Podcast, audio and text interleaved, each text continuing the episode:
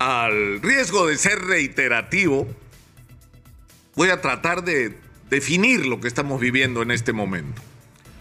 Tenemos un Congreso que ya estaba batiendo pues todos los récords imaginables de impopularidad, ya más abajo no pueden caer y cuando ya uno lo ve así cayendo, eh, nos enteramos de otra novedad del Congreso de la República. Es decir, los señores congresistas están planeando hacerse un centro de salud VIP no, pobrecitos los señores congresistas, o sea, para no tener que desplazarse, quieren tener en el Congreso de la República un centro de salud para que los atienda directa y privilegiadamente. En un país donde, donde la salud pública simplemente se derrumba y donde los peruanos promedio no tienen ningún derecho a acceso a una salud digna y donde tienen que atenderse en las peores condiciones, eh, no solamente de las peores condiciones, no solamente de infraestructura, sino en centros de salud y en hospitales donde no hay médicos suficientes, donde no hay medicamentos, donde no hay reactivos.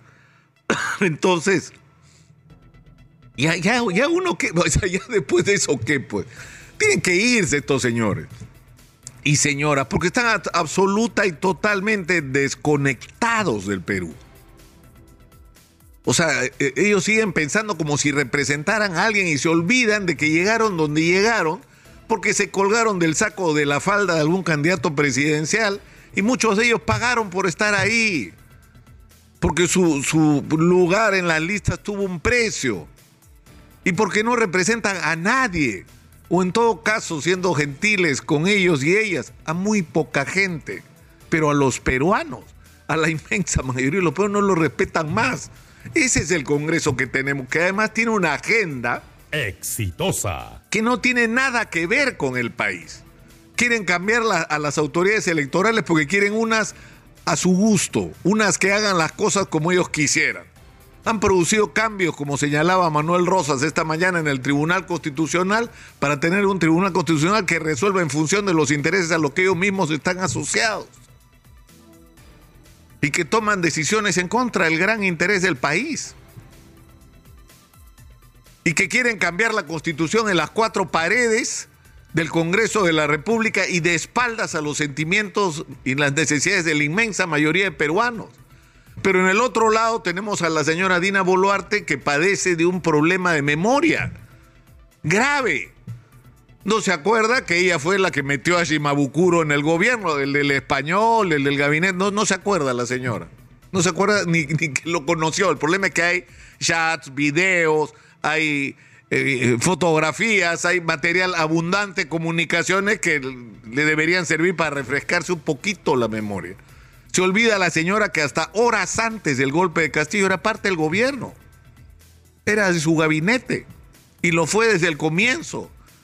Y se olvida la señora que ella fue parte de la campaña que recibió dinero, además por su papel en Perú Libre, partido del que e, ella era militante por años, partido por el que ella fue candidata a la alcaldía en un distrito de Lima. Se olvidó la señora de eso pero que además ella recaudaba los fondos para pagarle la reparación al delincuente de Vladimir Cerrón. Y no se tendría que ofender el señor Vladimir Cerrón que le diga delincuente, no lo digo yo, lo dijo la justicia. Está sentenciado.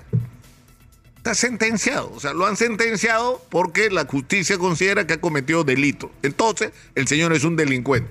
Bueno, la señora juntaba fondos para pagarle la reparación civil que este delincuente debía pagar de su bolsillo y que terminaron pagando los afiliados a Perú Libre y los trabajadores del municipio de Huancayo y del gobierno regional de Junín que controlaba Perú Libre. De eso también se olvidó.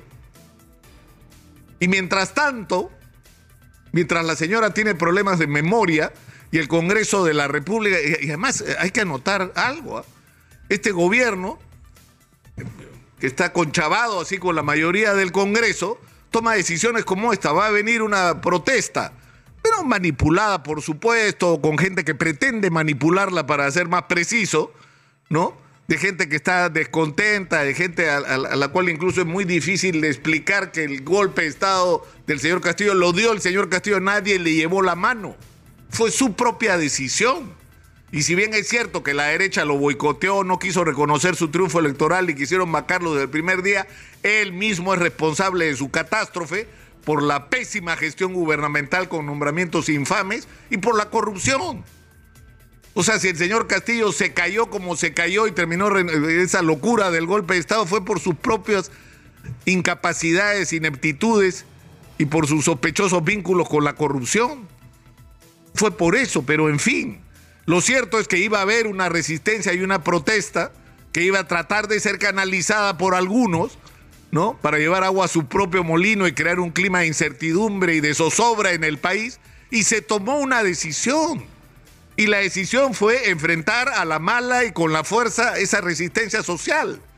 Y se enfrentó la protesta social a balazos por una decisión política del gobierno. Tampoco se acuerdan. Ahora, ¿quiénes van a pagar por los muertos? Los que dispararon, pues eh, yo no sé. ¿ah? Yo no, ha muerto gente, no sé, pregúntenle pues al policía que disparó, pregúntenle al militar, pero ¿quién los puso ahí y en las condiciones en las que los pusieron? Si fue una orden, una decisión política del gobierno a enfrentar de esa manera. Si metes a los militares a enfrentar la protesta social, va a haber muertos. ¿Y qué pasó en Ayacucho? Murió gente. No debería ser ninguna sorpresa, es lógico que eso ocurra, pero ahora no se acuerdan. Ahora no son responsables. Ahora los que se van a joder son los policías y los militares otra vez, como ha ocurrido durante décadas en la historia de este país. Los mandas a la guerra y te lavas las manos sobre la falta de estrategia, las condiciones en las que estás eh, enviándolos a la confrontación. Tú no te haces responsable como político, tú te lavas las manos. Y los que tienen que pagar las consecuencias son ellos en algunos casos no solamente con décadas de juicio, sino hasta con la cárcel. Pero los políticos, bien, gracias.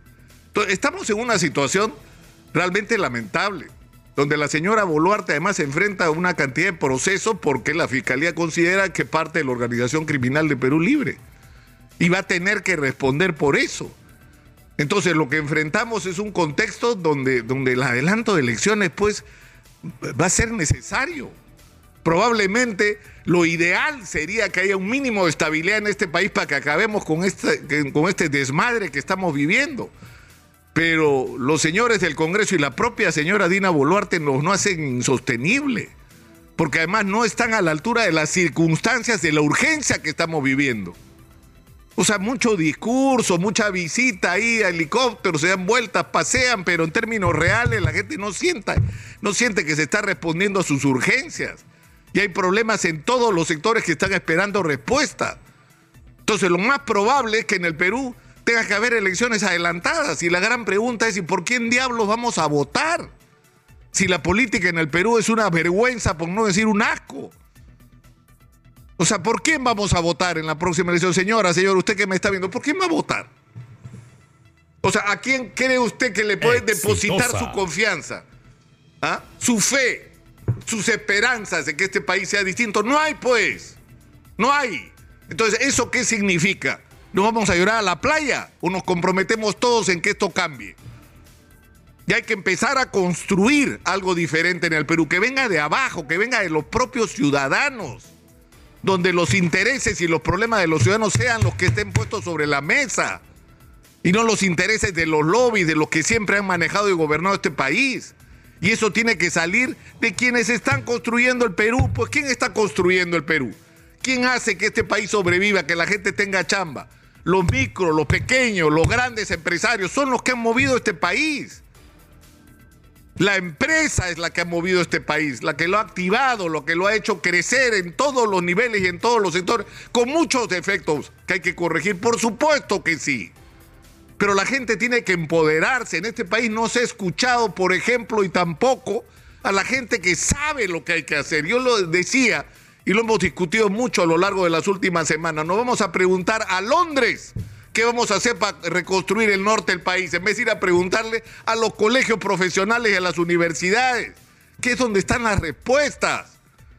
Entonces lo que tenemos que lograr en el Perú es un encuentro entre la gente que está construyendo el país realmente que sabe cuáles son los problemas del país, cuáles son las dificultades que tienen, pero sobre todo cuáles son las oportunidades que hay para hacer un país del primer mundo en un plazo extraordinariamente corto por el tema de los minerales que lo hemos explicado hasta el cansancio.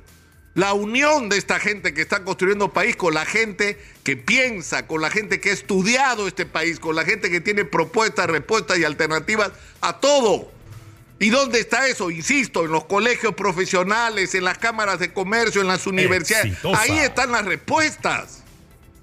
Y de ahí va a tener que surgir un movimiento que le imponga a los políticos la agenda o que en todo caso genere en el Perú una nueva clase política distinta a la que tenemos, que tenga dos características, que sea decente y que sea de centro, y de centro en el sentido de romper con los extremos y la polarización que lo único que ha generado en el Perú, Perú es odio y división y que nos ha impedido ocuparnos de aquello que nos une, que son los problemas de todos los peruanos y la necesidad de dar respuestas a ellos. Yo creo que ese es el reto del momento. Y una vez más, cada uno de nosotros, desde donde esté, tiene que ver cómo diablos hace para aportar en este proceso. Nosotros desde acá seguiremos haciendo lo nuestro. Soy Nicolás Lucar, esto es Hablemos Claro, estamos en Exitosa.